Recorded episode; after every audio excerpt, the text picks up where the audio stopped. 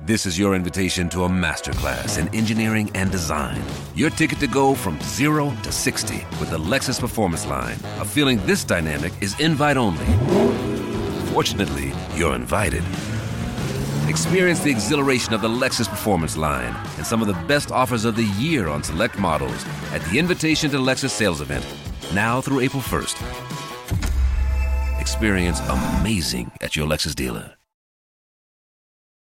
Fußball Inside, der Podcast. Die Vorbereitung ist rum. Für Schalke steht jetzt das erste Pflichtspiel der Saison an. Und bevor die Schalker im Pokal in Schweinfurt ran müssen, checken wir sie nochmal durch. Der Trainer. Den langjährigen Kapitän Benedikt Hövedes auszumustern, das war sehr, sehr mutig, aber es war damals halt schon Tedescos Überzeugung. Und im Endeffekt konnte sich auch nur so eine neue Hierarchie innerhalb der Truppe entwickeln, die ja vor allem Naldo und Ralf Wehrmann leistungsmäßig, ich glaube, nochmal so richtig gepusht hat. Platz zwei in der letzten Saison spricht da außerdem komplett für sich.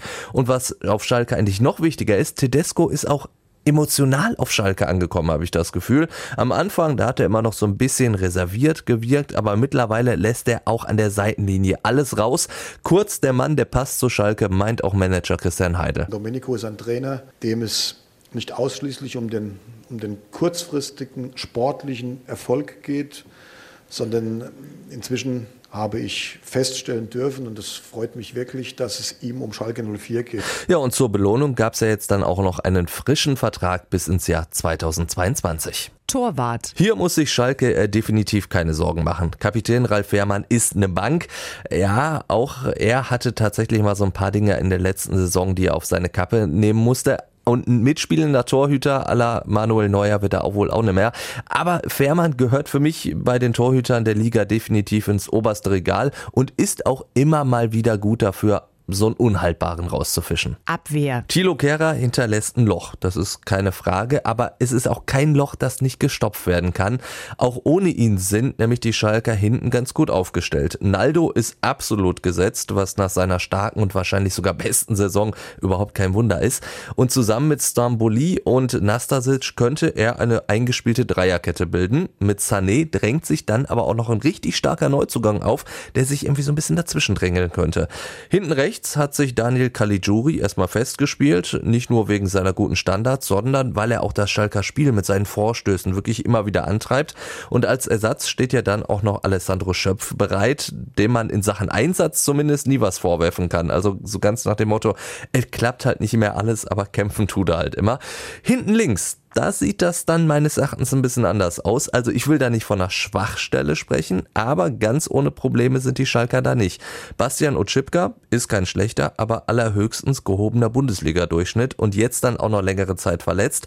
Das war natürlich Baba auch sehr, sehr lang und ob die Leihgabe von Chelsea jemals wieder seine alte Form erreichen wird, das halte ich zumindest für fragwürdig.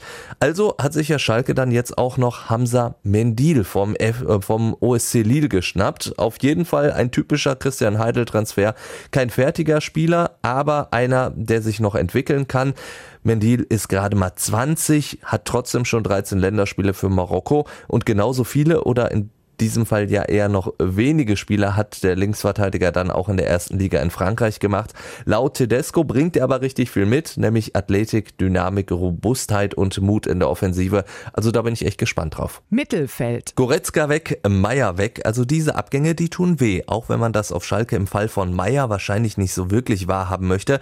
Aber sei es drum, Tedesco wird auch so im zentralen Mittelfeld wirklich die Qual der Wahl haben, denn hier knubbelt sich mit Cerda, Mascarell, McKenny, Bentaleb, streng genommen Sané und sogar dem halb ausgemusterten Geis gleich sechs Spieler um gerade mal zwei Startplätze und mit Sebastian Rudi könnte ja noch rein theoretisch ein weiterer Kandidat dazukommen. Es geht letzten Endes um, um den Verein Schalke 04 und wenn Schalke 04 der Meinung ist, sich auf einer entsprechenden Position, unabhängig ob sie besetzt ist oder, oder weniger besetzt ist, äh, sich verstärken kann, und uns ähm, ein Transfer gut tut für den Verein, für die Mannschaft, dann müssen wir das machen, wenn es machbar ist. Kommt Rudi wirklich, dann wäre er natürlich gesetzt. Ein Status, den ich ansonsten im Moment nur bei Uma Mascarell so sehe. Bentaleb, Serda und McKenny sehe ich danach dann auf einer Stufe. Alle drei sind talentiert, wobei McKenny und Serda da durchaus noch so ein bisschen Welpenschutz haben.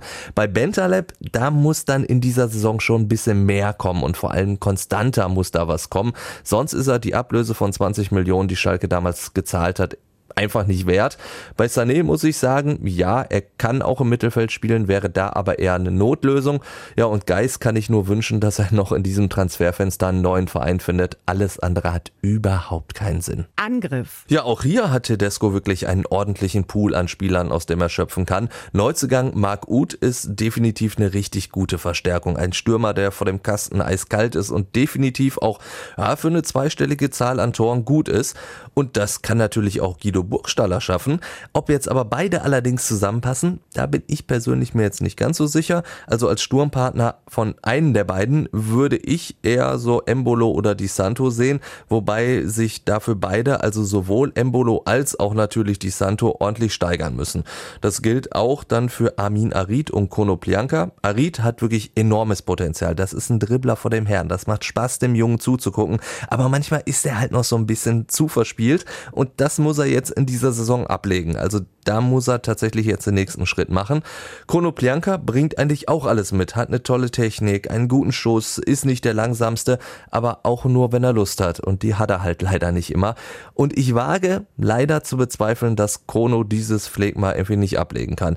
Eine andere Alternative, die steht da mit Steven Skripski bereit. Der wird für Schalke brennen, aber der muss sich natürlich erstmal an die erste Liga gewöhnen, kommt aus der zweiten Liga von Union Berlin. Da war er sehr, sehr stark, war da Leistungsträger, aber die erste Liga ist halt doch eine andere Hausnummer.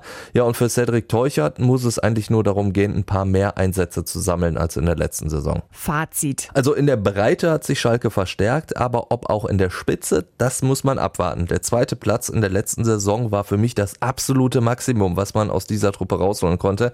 In dieser Saison dürfte das ein bisschen schwerer werden. Also von den einzelnen Spielern her sehe ich Schalkes Rivalen Borussia Dortmund doch durchaus tatsächlich einen Ticken weiter vorne.